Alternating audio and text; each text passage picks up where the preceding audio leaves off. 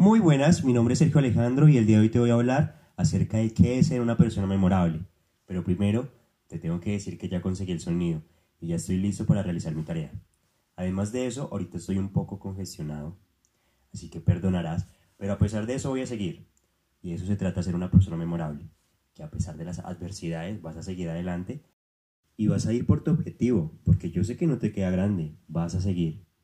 Al momento de convertirte en esa persona memorable, que sigue sus principios, que sigue sus valores, automáticamente la gente te va a percibir como alguien de valor. Alguien que es capaz de alojarse en las cabecitas de las demás personas.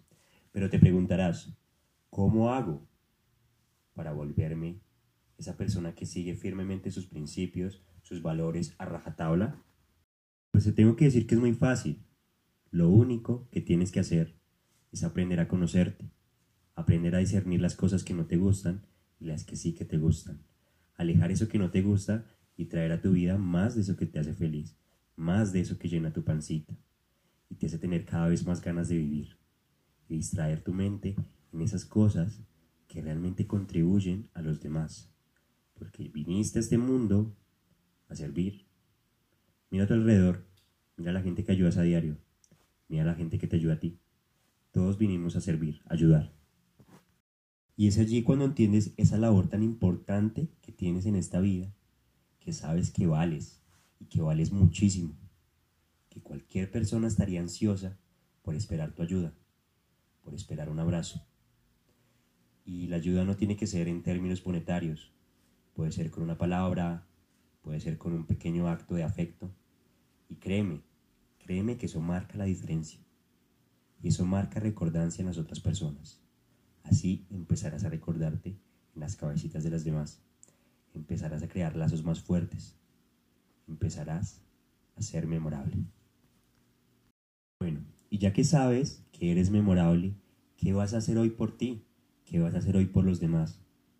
Lo primero y lo que yo te puedo recomendar es que empieces a cuidar y a cultivar esas relaciones que tienes porque cada personita que hace parte de tu vínculo es muy importante. Con un simple acto que realices diario, créeme que estarán más que agradecidos.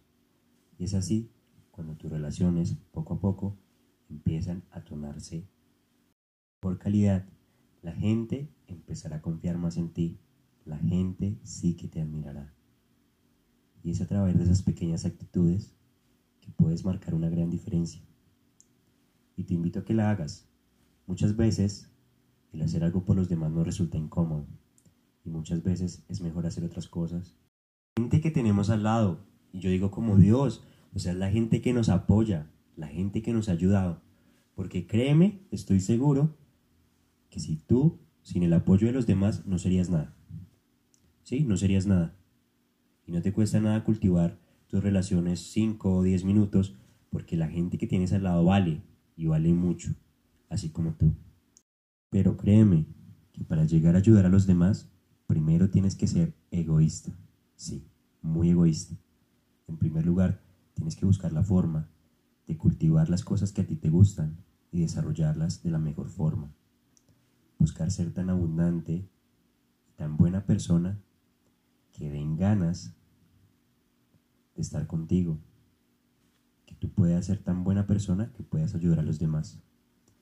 Y es desde esa parte en donde entiendes que al trabajarte tú primero, al trabajar en esas falencias, en eso que se te dificulta, y al trascenderlo, al dejarlo de un lado, ya estarás en posición para ayudar a los demás, para ayudar a tu familia, para empezar a salir adelante juntos, para empezar a convertirte en esa persona memorable que poco a poco crea mejores relaciones de calidad.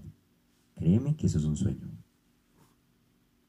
Y dime tú si no es un sueño ser la persona que tanto había soñado, pero por tus creencias, por las cosas de que, ay, ¿será que sí? ¿Será que no? ¿No lo has conseguido? Es cuestión de decisión, de empeño y de seguir por tus resultados, de tomar las acciones que sabes que debes tomar. Porque es a través de la acción masiva tu vida, que el paradigma de tu vida cambie. Y siempre va a haber un amiguito que te va a dificultar ese proceso. Y ese es el miedo, el que imposibilita que pruebes nuevas cosas, cambies lo que estabas haciendo antes. Es ese miedo el que te tiene atado, pero es la capacidad de actuar a pesar del miedo, lo que ayuda a las personas a cambiar la forma total de vivir y a vivir para servir a los demás. Entonces, quiero que pienses si realmente ha valido la pena temer todo este tiempo por llegarte a convertir en la persona que sí que quieres ser, en la persona que este mundo merece ver.